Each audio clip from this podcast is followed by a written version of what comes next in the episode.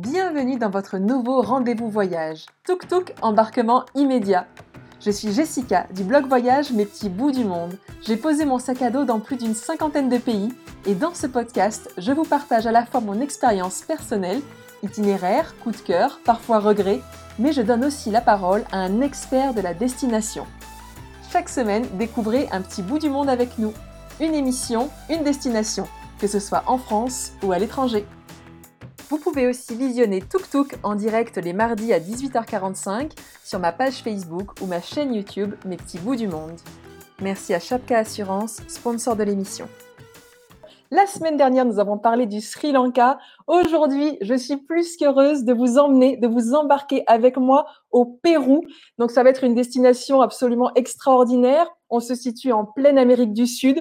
Donc là, ce sont des paysages à couper le souffle. On va être au milieu des Andes. Voilà, c'est absolument incroyable. Il y a aussi des sites Inca extraordinaires à découvrir. Alors bien sûr, l'emblématique Machu Picchu. Je vais vous en parler assez longuement, vous allez voir. Euh, bien sûr, le Pérou, c'est aussi l'Amazonie. On n'y pense pas forcément, mais il y a aussi beaucoup de choses à faire, à voir en Amazonie et une culture forte, une culture qui est omniprésente, qui est belle à voir, qui est belle à vivre. Quand on part en voyage, c'est assez extraordinaire. Donc, je suis plus qu'heureuse de vous emmener au Pérou avec moi. C'est un pays qui partage ses frontières avec le Chili, avec la Bolivie, avec le Brésil, avec l'Équateur, avec la Colombie. Donc, euh, c'est vraiment un pays qui est bien entouré. Et le Pérou, c'est quand même un pays qui est gigantesque. C'est quand même plus de 32 millions d'habitants. Donc, c'est euh, assez grand, c'est vaste et il y a beaucoup, beaucoup à faire au Pérou. Vous allez le voir. Euh, moi, je vais vous parler de mon expérience de voyageuse, bien évidemment. Et ensuite, j'accueillerai Guillaume. Guillaume, c'est un passionné du Pérou. Euh, il suivait mes petits bouts du monde quand j'étais partie faire mon voyage autour du monde en 2015. Donc, ça remonte un petit peu. Il avait suivi d'ailleurs tout mon voyage au Pérou et, euh, et donc c'est une vraie passion pour lui. Il est parti quelques années après. Il a voyagé pendant dix mois au Pérou. Il a vécu au Pérou. Sa chérie, elle est péruvienne, donc on a affaire à un vrai passionné du Pérou. Et il viendra bien compléter euh, mon expérience de voyageuse que je vais vous partager. Et puis, il me donnera ses bons plans à lui parce qu'il a quand même beaucoup voyagé au Pérou. Et moi, bah, je suis restée juste quelques semaines. Voilà, c'est une expérience de voyageuse que je vais vous partager. Mais je suis déjà très content de vous partager mes bons plans, de vous dire ce que j'ai le plus aimé au Pérou, euh, vous dire bah, peut-être mes regrets aussi. Donc, on va commencer tout de suite par mon expérience de voyageuse.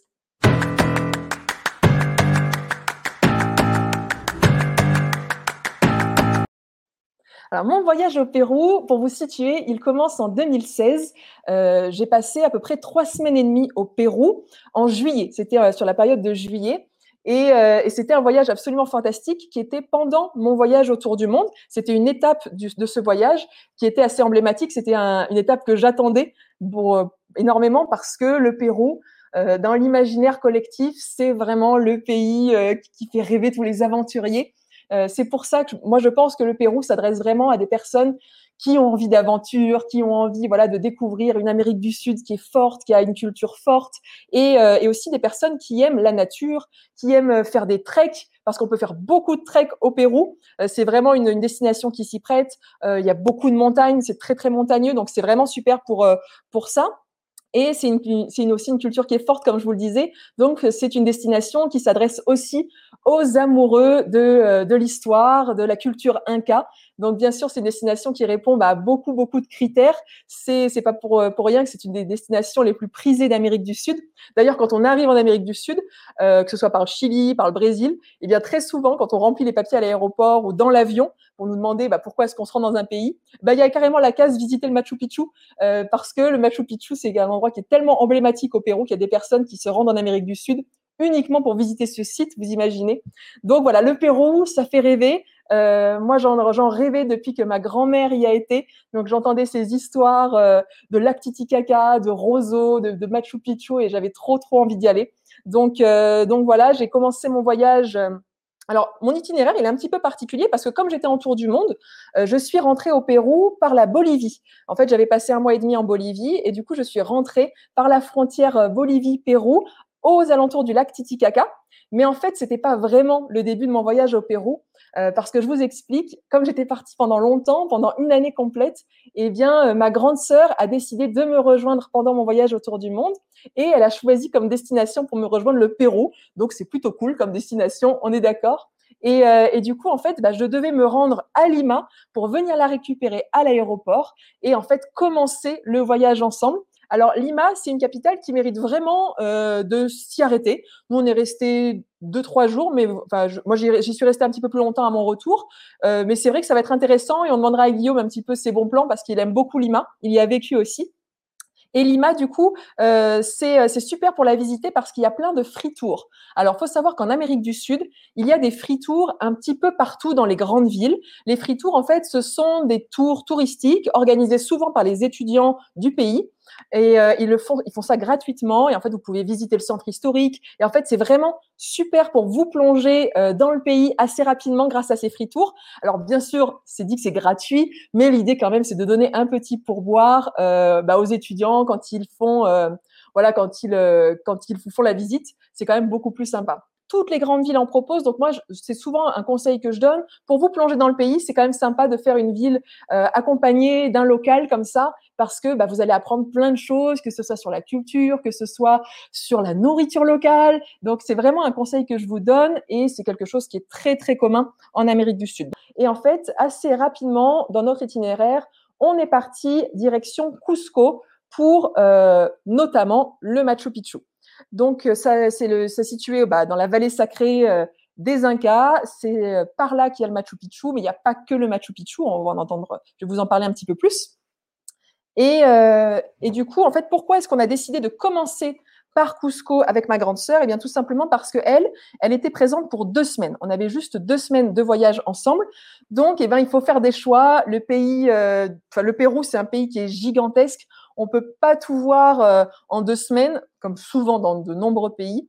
Et du coup, bah, je me suis dit, on va commencer par Cusco. On va commencer par Cusco et le Machu Picchu parce que euh, il faut reconnaître que c'est assez difficile euh, de trouver des solutions pour accéder au Machu Picchu. Alors, il y a plein de solutions, mais quand on est sur place, c'est quand même un peu la galère et c'est toujours un peu la galère. J'étais super étonnée d'ailleurs parce que c'est quand même une des sept merveilles du monde. Euh, c'est quand même un des endroits les plus visités d'Amérique du Sud. Je me suis dit, ça va être quand même hyper organisé. À tous les coups, il va y avoir des cars et des bus entiers de touristes. Ce qu'on n'aime pas trop, mais bon, c'est un peu le jeu euh, quand on va voir une des sept merveilles du monde. Je pensais un petit peu à Chichen Itza au Mexique, par exemple. Il y a énormément de monde. Je m'attendais un petit peu à ça pour le Machu Picchu, près de Cusco. Et euh, à force de parler avec des voyageurs, il m'avait conseillé quand même de me rendre sur place un petit peu avant parce que euh, pour acheter les billets, ça peut être un petit peu long. Pour trouver une agence qui va nous emmener jusqu'à Aguascalientes, qui est la ville, le village étape juste sous Machu Picchu, ça peut être complexe aussi. Donc je m'étais dit, on va plutôt commencer par, euh, par Cusco et Machu Picchu parce que ce serait trop malheureux d'arriver à la fin du voyage et euh, avoir voulu garder le meilleur pour la fin, par exemple, et de pas avoir fait le Machu Picchu. Donc c'est voilà, c'est vraiment un choix de parcours. Je le regrette pas du tout parce qu'on a passé euh, pas mal de temps à Cusco, dont deux jours d'organisation pour euh, pour notre voyage euh, au Machu Picchu. Donc c'est pour cette raison qu'on a commencé par Cusco, non loin du Machu Picchu. Alors Cusco, effectivement, bah, c'est une ville extraordinaire, éblouissante. C'est l'ancienne capitale Inca, de l'empire Inca. Donc c'est c'est hyper riche. L'architecture est magnifique. Donc déjà, vous pouvez passer plusieurs jours à Cusco, ça vaut vraiment, vraiment le coup. Et ensuite, bah, peut-être que comme moi, vous pensez que le Machu Picchu est, pas loin de Cusco, comme, euh, comme font la plupart des gens. Alors en fait, si, euh, c'est la, la grande ville la plus proche du Machu Picchu, mais ça reste quand même assez loin. Alors, il faut savoir que pour se rendre au Machu Picchu, il y a plusieurs options possibles. Donc déjà, on peut y aller en train. Euh, c'est l'option la plus onéreuse, mais c'est la plus simple. Et là, vous avez souvent des trains euh, superbes, souvent euh, avec des toits panoramiques, où vous allez pouvoir traverser comme ça dans, la, dans des paysages fabuleux, des, des, des, des montagnes enneigées avant d'arriver au Machu Picchu. C'est super joli à voir, mais ça reste assez cher. Du coup, avec ma grande sœur, on s'est dit, on va pas faire ça, on va pas faire l'aller-retour en, en, train, ça coûte trop cher. Autre option, vous pouvez faire le trek de l'Inca. Le trek de l'Inca, c'est un trek qui va durer quatre jours. Euh, c'est assez physique. Euh, on le fait avec un guide, souvent en petits groupes, et c'est quelque chose qui est vraiment sympa à faire que moi je n'ai pas fait, euh, que je ferai certainement si je retourne au Pérou. Mais là, en deux semaines de voyage, je trouvais que ça faisait un peu short. Donc, on n'a pas fait le trek de l'Inca non plus. Et il y a encore une autre option pour se rendre au Machu Picchu, c'est de prendre un bus, euh, un petit bus local que vous allez prendre en achetant vos billets pour le Machu Picchu. Euh, et ce petit bus local, bah, c'est quand même 7 heures de route hein, euh, pour accéder, euh, pour arriver jusqu'à euh, jusqu'à un endroit où on vous dépose au milieu de nulle part et vous continuez à pied. En gros, c'est un peu ça l'idée. Donc c'est quand même à 7 heures en bus et en train, il me semble que c'est à 3 heures de Cusco. Hein. Donc on n'est pas à côté de Cusco. Ça faut bien l'avoir en tête quand on se dit qu'on va aller au Machu Picchu qui est à côté de Cusco. C'est pas du tout, du tout à côté. C'est quand même bien perdu dans les montagnes et c'est ce qui fait tout le charme du Machu Picchu parce que ça reste une véritable aventure en soi que de se rendre au Machu Picchu, euh, contrairement à d'autres merveilles du monde qui sont très très accessibles. Bah, le Machu Picchu, honnêtement, il faut quand même le mériter. Et, euh, et du coup, c'est ce qu'on a fait avec ma grande sœur. On a choisi cette option entre deux. On s'est rendu du coup euh, en bus, donc dans un tout petit bus, 7 heures de bus, dont quand même 2 heures qui étaient très dangereuses, euh, où là, on est à flanc de montagne. Euh, juste à côté de nous, c'est le précipice, c'est vraiment un ravin. Ça arrivait parfois qu'il y avait 10 cm entre les roues euh, du bus et le ravin. On voyait des bus qui étaient tombés dans le ravin. Donc c'est quand même un endroit où, honnêtement, j'aime bien l'aventure, j'aime bien prendre des risques quand ils sont modérés. Si c'était à refaire, euh, je ne prendrais pas ce bus qui était vraiment, vraiment dangereux. Euh, j'ai jamais parcouru une route aussi dangereuse. Même la route de la mort en Bolivie, c'était rien à côté de ce chemin pour se rendre au Machu Picchu. Et euh, ma grande sœur, en plus, elle a le vertige, donc c'était la catastrophe parce que on était vraiment mais au bord du précipice, quoi. C'était euh, c'était terrible. Et, euh, et, du coup, voilà, bah, on fait 7 heures de bus comme ça. Donc le début est bien hein, quand même, c'est des beaux paysages et tout, mais il y a quand même deux heures qui sont hard vraiment. Et à la fin de ces deux heures à flanc de montagne comme ça, le chauffeur, il nous abandonne près, près de, de, de, de rails de, de train. Et euh, donc lui, il est en nage, vous le voyez sortir, mais il est trempé de la tête aux pieds. Donc on sent que pour lui, c'était vraiment un effort euh, physique, psychologique de nous conduire vivants euh, jusqu'à cet endroit-là. Et donc là, vous arrivez à un endroit qui s'appelle Hydroelectrica. Et on vous dépose ici, vous prenez votre sac à dos, et là, bah, il y a à peu près deux heures et demie, trois heures de rando le long des rails de chemin de fer pour arriver au village qui est au pied du Machu Picchu, qui est Aguascalientes. Euh, et donc là, vous arrivez à Aguascalientes à la tombée de la nuit. Vous aura fallu une journée complète pour arriver là-bas. On prend une petite auberge qui était réservée et, euh, du coup, bah, c'est le lendemain que va commencer l'ascension du Machu Picchu. Donc le Machu Picchu, il est situé à 2430 mètres d'altitude. 2430 mètres d'altitude. Je le répète parce qu'il y a un petit concours à la fin de l'émission pour toutes les personnes qui sont présentes en live. Il y aura un petit sac à dos de la marque Pérouse, une marque éco-responsable à gagner. Donc voilà, comme ça, je vous dis que le Machu Picchu est perché à 2430 mètres d'altitude. Et donc, en fait, ce Machu Picchu, ben, pour le visiter, il n'y a pas 50 solutions. Soit on prend un bus qui nous emmène directement en haut, soit on choisit de le gravir à pied et de monter les 3000 marches à pied. Donc, euh, bah, c'est ce qu'on a choisi de faire avec ma grande sœur pour vraiment se dire on aura mérité notre Machu Picchu. Donc, on s'est levé aux aurores pour être parmi les premières à, monter euh, au Machu Picchu. Donc, on s'est levé en pleine nuit, vers les coups de 3 heures, 3 heures et demie du matin, euh, pour commencer l'ascension. Donc, lampe frontale accrochée. Et, et là, c'était juste extraordinaire parce qu'on monte en fait bah, dans la montagne en pleine nuit. Et petit à petit, bah, il y a le soleil qui va se lever en même temps que, bah, que nous, tout simplement. Et, et c'est super joli parce que en plus, vous avez de la brume un petit peu partout. Et, euh, et quand vous arrivez en haut de ces 3000 marches où vous êtes fatigué, épuisé, bah là, vous découvrez le site extraordinaire du Machu Picchu. C'est vraiment un, un, des moments euh, les plus forts, les plus marquants du voyage. C'est euh, ce moment où on arrive comme ça qui est vraiment très, très fort. Donc le Machu Picchu, euh, alors faut savoir que vous n'avez pas énormément de temps pour le visiter. Quand vous avez des tickets, vous pouvez pas y passer toute la journée à flâner dans les ruines, à prendre votre temps. En fait, pas du tout. Le nombre de personnes sur le site est réglementé pour pas qu'il y ait trop de monde à la fois, pour pas qu'on abîme le site. Donc malgré tout, c'est plutôt bien, même si on peut être un peu déçu de pas y passer beaucoup de temps. Et en fait, euh, bah, quand vous êtes au Machu Picchu, bah, ça prend déjà du temps de le visiter, ce, ce lieu. Euh, si vous prenez un petit peu de photos, si vous avez envie de profiter du lieu, de vous poser, le temps passe assez vite. Il y a une option quand on est au Machu Picchu, c'est de monter une montagne qui est juste à côté, qui s'appelle le Huayna Picchu. Si je dis pas de bêtises, je crois que c'est ça, Huayna Picchu. Guillaume, est-ce que tu peux me faire oui de la tête, c'est ça C'est bien ça. Et en fait, le Huayna c'est une montagne qui est vraiment juste à côté du Machu Picchu. Il y a plein de personnes qui décident de la gravir. Et en fait, en haut de cette montagne, vous allez avoir un autre point de vue du Machu Picchu et surtout un point de vue extraordinaire sur toutes les montagnes dans lesquelles euh, baigne le Machu Picchu. malgré tout, euh, faire l'ascension du Huayna ça prend du temps. Donc, c'est vraiment un choix qu'il faut décider avant de se dire, bon, on aura moins de temps sur le site, par contre, on fait le choix de monter et d'avoir euh, continué l'ascension et d'avoir une autre vue. Euh, moi, j'ai pas fait ce choix-là. J'ai préféré rester sur le Machu Picchu, profiter à fond du site, plutôt que de devoir faire une ascension alors que le temps m'était compté et que j'avais vraiment envie de profiter du Machu Picchu. Ça, c'est vraiment une option. C'est à vous de décider si vous avez envie ou pas de faire en plus le Huayna Picchu. Donc là, c'est voilà, c'est l'expérience euh, du Machu Picchu qui était assez extraordinaire. Ensuite, eh bien, on fait le chemin inverse, on redescend euh, à Aguascaliente, qui est le village en bas. Et là, vous pouvez soit refaire le chemin dans l'autre sens à pied, puis le bus. Nous, on a fait le choix de revenir en train avec le toit panoramique et, euh, et c'était une très très belle expérience aussi. Euh, la gare d'arrivée n'était pas à Cusco même. Il a fallu prendre encore euh, un petit taxi qui nous emmène de la gare d'arrivée jusque dans Cusco. Mais, euh, mais c'est une très très belle expérience. Et encore une fois, c'est chouette que ce soit une aventure en soi que de rejoindre le Machu Picchu. Donc ça, c'était vraiment un des, éléments euh, forts et marquants du voyage. Ensuite, après le Machu Picchu, euh, on est revenu à Cusco et cette fois-ci, de Cusco, on est parti visiter les montagnes aux sept couleurs, Vinicunca Rainbow Mountain, ça s'appelle. Et alors là, ce sont des montagnes colorées qui sont magnifiques parce qu'en fait, euh, elles sont de plusieurs couleurs. Alors, ce qui est super, c'est qu'en 2016, ces montagnes, eh bien, elles étaient tout juste découvertes. Il y a quatre mois seulement que le site était ouvert. Donc, il y avait très, très peu de voyageurs à ce moment-là.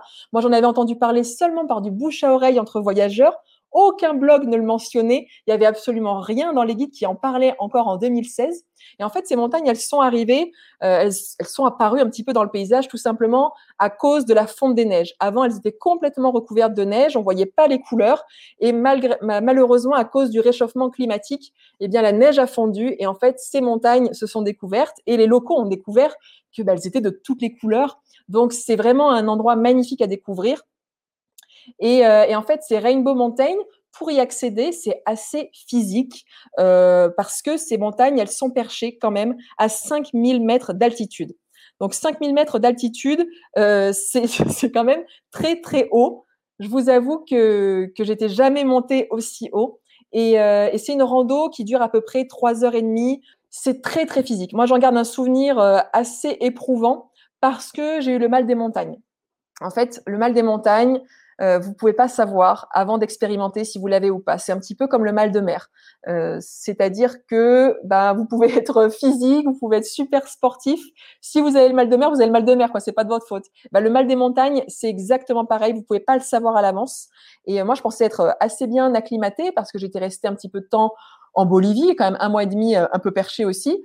Et, euh, et après à Cusco, moi je m'inquiétais pour ma grande sœur. Je me suis dit, elle débarque au Pérou, on commence par Cusco, direct après le Pachu Picchu, on va se faire 5000 mètres euh, pour aller aux montagnes, au Rainbow Mountain. Je me suis dit, comment est-ce qu'elle va le vivre? Comment est-ce qu'elle va euh, bah, vivre son ascension? J'avais peur pour elle. Et au final, c'est moi qui étais malade.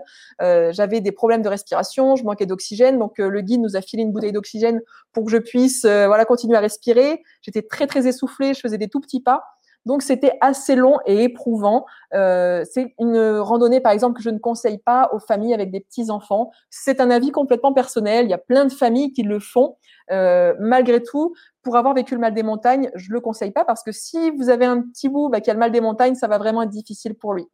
Donc, euh, donc voilà. Et puis cette, cette Rainbow Mountain, euh, bah, n'était pas du tout connue à l'époque et il n'y avait pas grand monde qui était présent sur le site. Donc on verra avec Guillaume qui a été là-bas bah, plus récemment, est-ce que ça a changé ou pas? Euh, et, du coup, il va nous raconter sa propre expérience. On continue l'itinéraire. Ensuite, nous nous sommes rendus au, au lac Titicaca. Alors Titicaca, c'est le, lac qui fait rigoler, euh, voilà, quand on est enfant, parce que le nom est rigolo. En fait, Titicaca, ça veut dire puma gris dans la langue quechua. Alors, faut savoir qu'au Pérou, il y a trois langues officielles. Il y a l'espagnol, le quechua et l'aymara. Laimara, si je le prononce bien. Et, euh, et, ben voilà, ça veut dire puma gris dans la langue quechua. Alors c'était un peu marrant parce que c'est souvent qu'on nous parle en quechua euh, au Pérou. Euh, moi, j'avais appris l'espagnol juste avant en Bolivie pendant un mois pour me dire il faut vraiment que je comprenne bien quand les gens me parlent. Et au final, tout le monde me parlait en quechua, donc c'était un petit peu frustrant d'avoir appris l'espagnol, mais c'était assez rigolo. Et donc là, au lac Titicaca, on s'est rendu euh, bah, sur les îles flottantes. Alors c'est quelque chose qui est assez incroyable parce que ma grand-mère elle m'en parlait tout le temps de ces îles flottantes. C'est très étonnant à voir ces îles flottantes parce qu'elles sont en roseaux artificiels. Ce sont des îles artificielles qui, ont été euh, entièrement construites par l'homme. Et, euh, et, ce sont notamment ces roseaux avec lesquels on fabrique la flûte de pan. Donc c'est assez rigolo voilà, de se trouver euh, sur ce lac qui est, cela dit, euh, le plus haut lac navigable du monde. Celui-ci est perché à 3800 mètres d'altitude, donc c'est énorme. Et, euh, et, du coup, oui, comme je vous le disais, bah, c'est avec ces roseaux-là qu'on fait les flûtes de pan traditionnelles péruviennes. Et j'ai une petite vidéo avec une petite musique de flûte de pan à vous montrer que j'ai partagée, voilà, un petit moment comme ça avec un péruvien qui était vraiment chouette.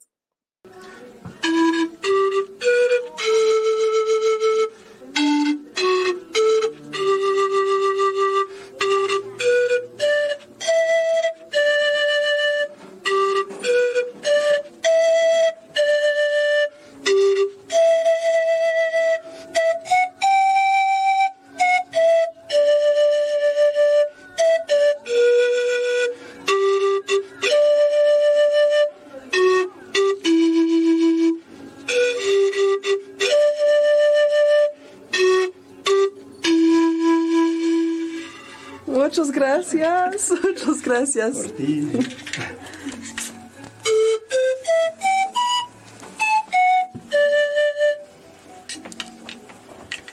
ah, ok. Ok.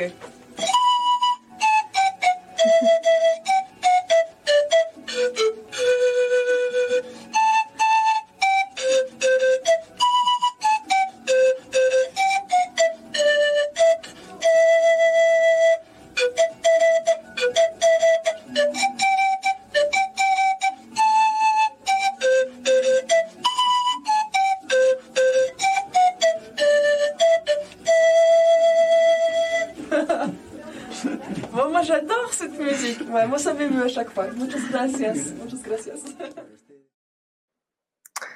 Ouais, moi je trouve ça trop beau la flûte de pan et euh, ça me replonge à chaque fois dans mon voyage au Pérou. Euh, je m'étais promis que j'apprendrais la flûte de pan et, euh, à part ces trois petites notes qu'il m'a appris, j'ai jamais réussi à aller plus loin. Et donc voilà, c'est fait partie des, des musiques qui me permettent de voyager euh, une fois rentrée en France. Euh, voilà, j'adore la flûte de pan et c'était vraiment un beau moment partagé avec, euh, avec un local. Euh, donc ce lac Titicaca, euh, on a voilà, on a visité les, les îles. Euh, alors honnêtement, c'est pas forcément un de mes plus grands coups de cœur parce que j'ai trouvé que c'était assez touristique. C'est c'est compliqué de trouver quelque chose qui est hors sentier battu. Alors faut faut s'éloigner, aller sur des plus petites îles, etc. Mais euh, voilà, c'est pas forcément l'endroit que je recommanderais le plus, même si c'est à voir et que c'est étonnant, euh, ces îles, voilà, comme ça, en roseau. Voilà, donc ça, c'était une étape assez, euh, assez importante. Ensuite, nous nous sommes rendus à Arequipa. Euh, Arequipa en bus. Alors c'est rigolo parce que quand on prend le bus, tout le monde crie Ah, Arequipa, Arequipa, Arequipa. Ceux qui ont été au Pérou, ils savent que, ils savent que tout le monde crie comme ça. Et Arequipa, c'est une ancienne cité coloniale qui est une très très belle ville à visiter. Il y a un couvent euh, qui est le plus grand couvent du monde, qui est vraiment à voir, avec des couleurs ocre, avec des bleus indigo. C'est vraiment très, très joli. Euh, moi, j'ai profité de ma visite à Arequipa pour me rendre dans les ateliers de la marque Pérouse dont je vous ai parlé, euh, avec le petit concours à la fin. Et donc, du coup, j'ai vu la fabrication des chaussures Pérouse qui sont fabriquées là-bas. Et en fait, c'est une marque qui est très engagée parce que pour chaque produit acheté, il y a une journée d'école qui est offerte un enfant défavorisé de la banlieue de Cusco. Et je me suis moi-même rendue euh, en 2016 dans une école qu'ils soutiennent.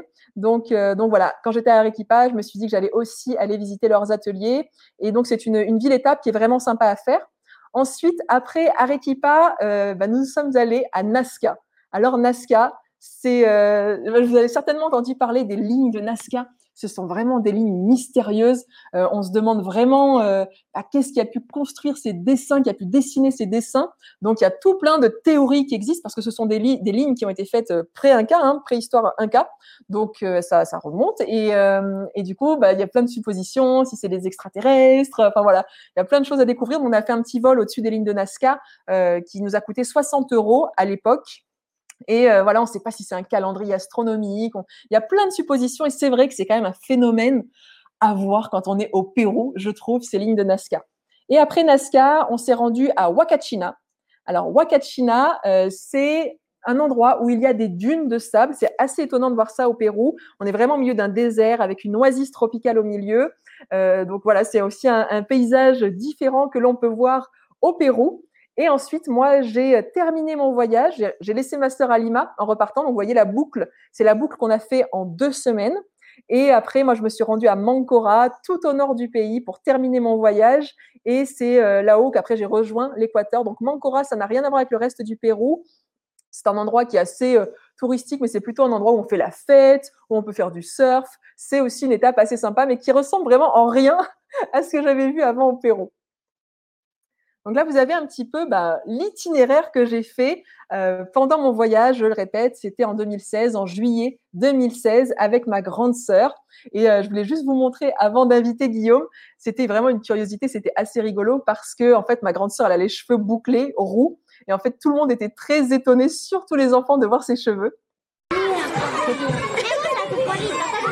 Merci, gracias les enfants intrigués par les cheveux de ma grande sœur. Collectif Cadovien, les Français sont bouclés. Voilà. Et Iono. Et oui, Iono, moi, moi, ils sont pas comme elle. Et maintenant, j'accueille Guillaume qui va nous parler bah, de sa passion, sa grande passion pour le Pérou.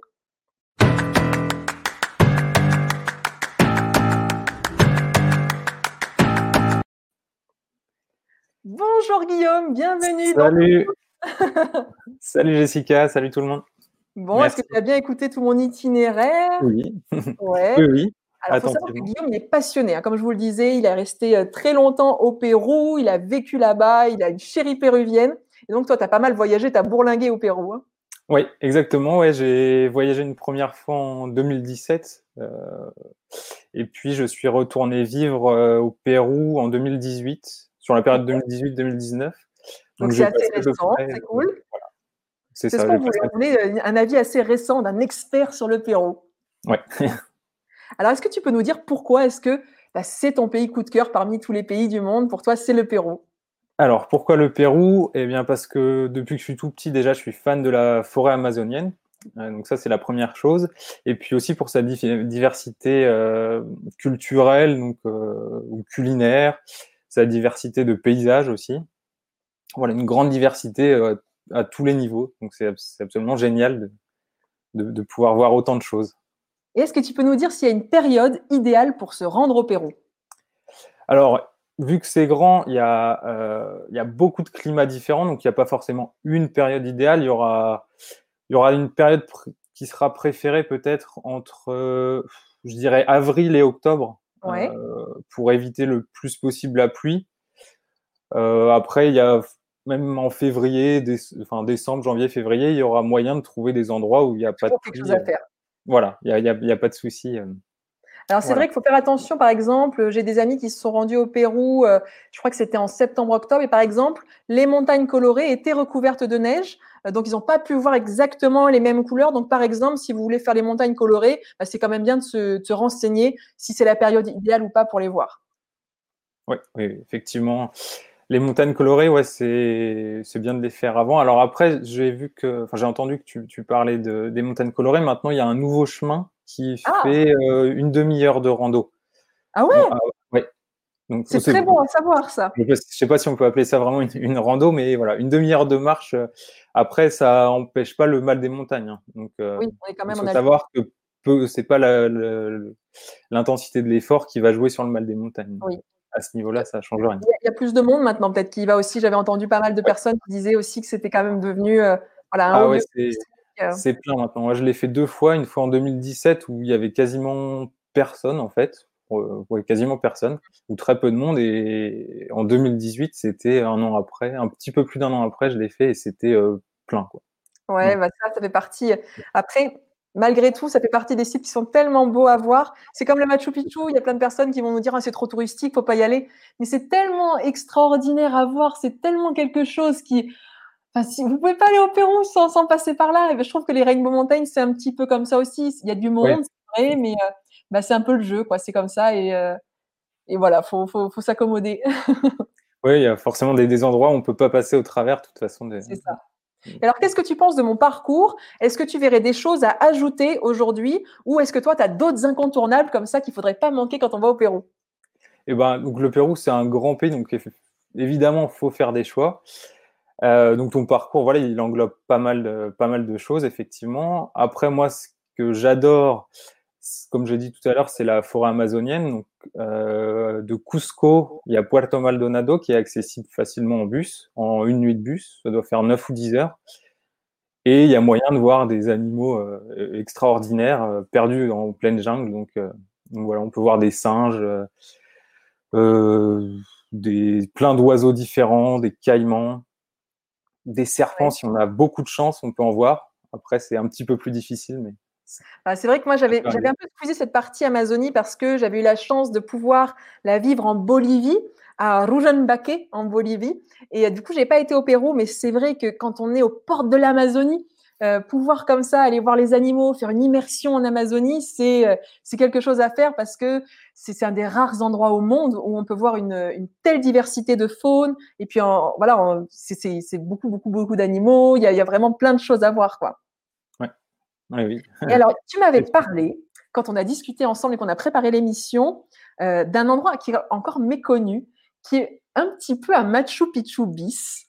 C'est peut-être toi le, conquistador euh, de 2020. Alors, ah en fait, pour vous expliquer pourquoi Machu Picchu, ça reste une cité euh, emblématique, c'est parce que les conquistadors, quand ils sont arrivés en Amérique du Sud, ils ont reconstruit par-dessus les anciennes cités incas, bah, des nouvelles cités et en fait, le Machu Picchu est resté caché parce qu'il était haut perché dans la montagne et ça fait partie des citadelles qui sont restées cachées comme ça très longtemps. C'est pour ça que quand elle a été redécouverte, eh ben, on l'a laissée intacte et on peut aujourd'hui la visiter.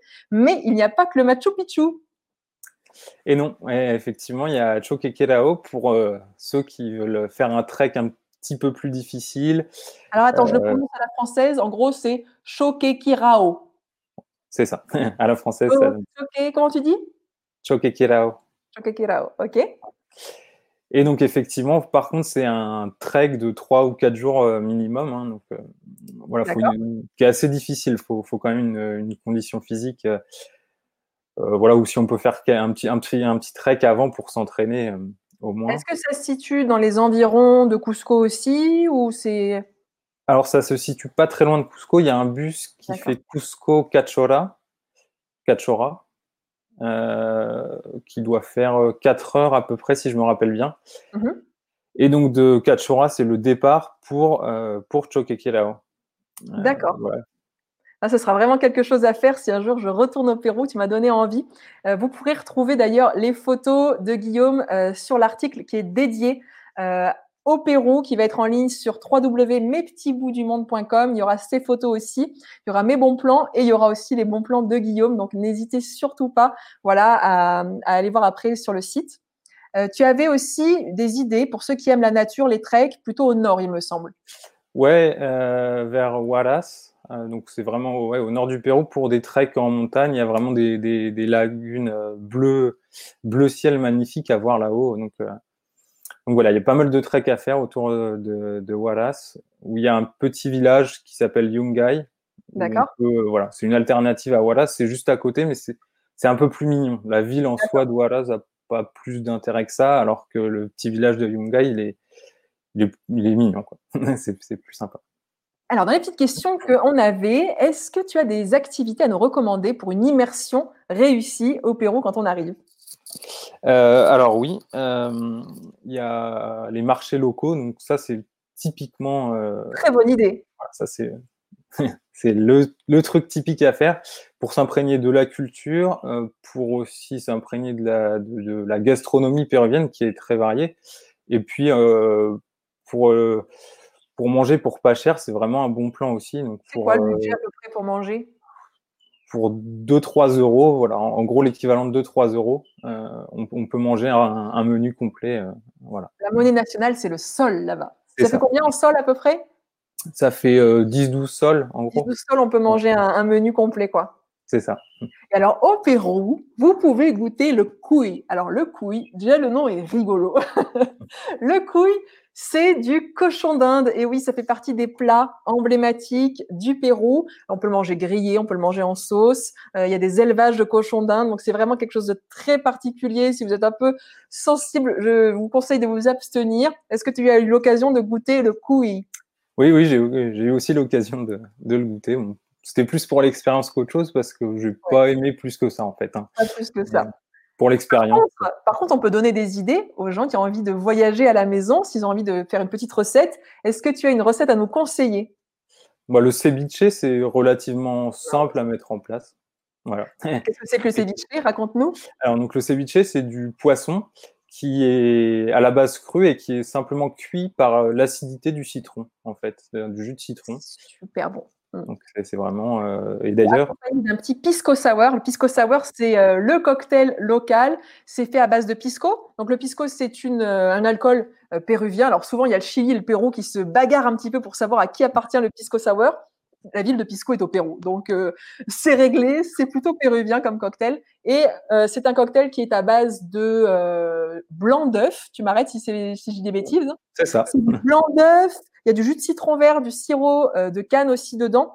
Et euh, on mixe tout ça dans un blender pour que ça fasse un petit peu de mousse avec le, avec le, blanc d'œuf. Mais je vous mettrai la recette aussi sur le site.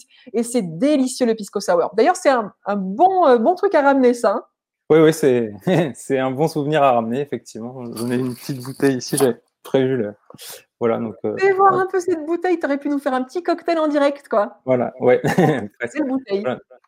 Très bonne idée de souvenir ramener. On peut vous donner aussi d'autres idées pour bah, revoyager une fois que vous êtes rentré chez vous. Donc moi, vous avez vu, j'ai fait l'effort de mettre mon pull péruvien en alpaga, ça fait partie des choses qu'on peut ramener du Pérou, euh, des bonnets, des gants comme ça en, laine d'alpaga, qui est le, lama péruvien, euh, avec la meilleure laine au monde. Euh, alors je vous le dis tout de suite, je voulais, je voulais vraiment mis pour vous faire plaisir, hein, parce que là concrètement, il fait 30 degrés, il fait hyper chaud. D'ailleurs, on voit que je commence à avoir chaud, mais voilà, je me suis dit c'est quand même sympa pour le Pérou. Est-ce que tu as d'autres idées comme ça de choses qu'on pourrait ramener de, en souvenir? Bah, donc la, la, bouteille de pisco, c'est une bonne idée. Après, il y a les flûtes de pan, tu vois, t'en as, en as parlé, donc c'est une bonne idée, ça prend pas trop de place. Euh, c'est une très bonne idée. Et puis après, vous pouvez ramener aussi de l'Inca Cola. C'est le, le cola euh, local. C'est assez rigolo aussi. C'est pas très très bon, hein, l'Inca Cola entre nous. Euh, mais voilà, ça fait partie des choses assez rigolotes. Est-ce que, par contre, tu as des choses quand même euh, à nous conseiller? Tu nous as conseillé tout à l'heure des choses pour une immersion réussie au Pérou, mais j'aimerais savoir quand même s'il y a quand même des choses à éviter, des activités à éviter qui sont pas trop éthiques ou pas trop responsables. Faut pas faire d'impair quand on va au Pérou. Euh, alors, je vais retourner en, forêt amazonienne. Il y a pas mal d'écologes qui possèdent en fait des animaux sauvages et qui propose de faire des selfies avec, euh, comme, euh, comme avec un, les paresseux, par exemple. Et donc, les paresseux, en général, ils sont là tout simplement parce que euh, les propriétaires des lodges ou, ou, les employés voilà, ont, ont, été coupés un arbre pour récupérer le paresseux, pour permettre de faire des selfies avec. Donc, éviter les selfies avec les animaux sauvages. Clairement, tu as raison, c'est un très très bon conseil que, tu nous donnes là. Euh, moi, j'ai également fait une activité qui n'est pas à conseiller. Et si je le dis aujourd'hui, c'est parce que justement, avec le recul et l'expérience, aujourd'hui, je ne le referai pas. C'est euh, le buggy sur les dunes de sable à Wakachina. Euh, c'était une activité qui était fun, qui était rigolote. À l'époque, j'étais quand même beaucoup moins sensibilisée euh, bah, au tourisme responsable. Donc, euh, c'est une erreur que j'ai faite. Donc, voilà, si vous pouvez éviter de refaire la même erreur, je trouverais ça chouette. Effectivement, les dunes à Wakachina, on essaie de les respecter au maximum. Les locaux surfent dessus. Ils le font, voilà, ils s'en donnent à cœur joie avec des planches de surf pour surfer. le buggy, voilà, c'est vraiment quelque chose qui, qui abîme le paysage. Donc voilà, déjà quelques petites idées comme ça de choses à éviter. Euh, est-ce que tu aurais aussi des idées de livres à nous conseiller pour voyager depuis la maison? Alors, j'ai un livre ici. Je ne pense pas qu'il y ait beaucoup de monde qui connaisse. Un livre de Jérôme Pasteur, qui est une, aventurière, euh, qui est partie de France à la base, qui a construit, enfin, réparé son voilier qui est passée par le Cap Vert, les... le Brésil, elle a remonté l'Amazonie et elle est allée vivre avec les Achaninka au Pérou, dans la forêt amazonienne péruvienne. Elle, raconte toute son aventure. Euh, pour le coup. Euh. C'est absolument génial ce livre. C'est vraiment, pour ceux qui aiment les récits d'aventure, voilà, c'est un livre qu'il ne faut pas louper. D'accord. Eh bien, écoute, merci beaucoup, Guillaume, euh, pour bah, tout ce temps partagé, pour nous avoir partagé ta passion du Pérou. On en a appris beaucoup plus grâce à toi. On a des informations qui sont actualisées. Donc, merci beaucoup pour le temps passé avec nous sur Tuk Tuk, l'émission du Pérou. Euh, on va quand même procéder au petit tirage au sort pour Pérouse. Comme je vous le disais au tout début d'émission, euh, il y a un petit concours en live pour les personnes qui regardent l'émission sur Facebook ou sur YouTube en direct. Vous avez un petit euh, sac à dos Pérouse à gagner cette marque solidaire. Pour chaque produit acheté, il y a une journée d'école qui est financée au Pérou. Euh, donc voilà, c'est une marque euh, qui me tient à cœur et que je suis contente de mettre en lumière aujourd'hui. Donc je vais faire un petit tirage au sort en live, en direct, parmi les personnes qui vont commenter tout de suite euh, quelle est la hauteur du Machu Picchu. Je vous laisse le temps de commenter. Voilà la petite question, la hauteur du Machu Picchu pour répondre en direct à cette question et remporter le petit sac Pérouse. J'essaierai au maximum pour toutes les émissions de mettre en lumière une marque éthique, responsable, euh, qui, euh, bah voilà, qui est en lien avec le pays. Ça me tenait à cœur, donc je vais essayer de mettre ça en place sur euh, chaque destination. Si vous avez des idées de marque pour les prochaines destinations, n'hésitez pas à me les envoyer sur Instagram. Euh, et, du coup, je voulais également vous dire que bah, le live continue. Après l'émission, on se retrouve sur mon compte Instagram. Si vous avez encore des questions, bah, je peux y répondre. Il y aura aussi Guillaume qui sera là pour répondre aussi si vous avez encore d'autres questions à nous poser. On a essayé de faire voilà, un, live assez complet. N'hésitez pas comme ça à nous rejoindre. Euh, ce sera en direct aussi sur Instagram, mes petits bouts du monde. Donc, je regarde parmi les commentaires qui ont été postés. Donc, en fait, je vais vous annoncer la réponse. J'espère que ça y est, tout le monde a participé. La hauteur du match que j'ai annoncé. Alors, forcément, hein, c'est à 10 mètres près. Ce sont mes chiffres que j'ai pu trouver quand j'étais sur place. Donc, la réponse, c'était 2430 mètres. Et je fais un rapide tirage au sort parmi les personnes qui ont répondu. Est-ce que je m'arrête sur quelqu'un qui a répondu? Oui, c'est Camille Lipira Segura. Voilà, tu viens de remporter un sac à dos Pérouse. Donc, n'hésite pas à m'envoyer un petit message privé sur Instagram pour, euh, pour, voilà, pour que je puisse te l'envoyer. En tout cas, vous avez été euh, super nombreux à commenter aujourd'hui euh, le live. Merci beaucoup pour votre présence et bah, pour avoir assisté à cette émission qui était encore une fois, bah, pour moi, c'était hyper émouvant parce qu'à chaque fois, je me replonge comme ça dans les pays et c'était super chouette. J'espère que, eh bah, du coup, la petite carte vous aura aidé cette fois-ci à suivre mon voyage. Encore une fois, vous pouvez le retrouver en intégralité avec l'article dédié sur mon site internet. Et, et nous, on se quitte. On se retrouve très bientôt pour une nouvelle émission. J'en profite pour remercier mon sponsor qui est Chapka Assurance qui m'a fait confiance sur, sur ce projet d'émission. Et, euh, je vous dis à très vite pour une prochaine émission de Tuk Tuk. Et je serai ravie de vous retrouver. À très bientôt, à la semaine prochaine.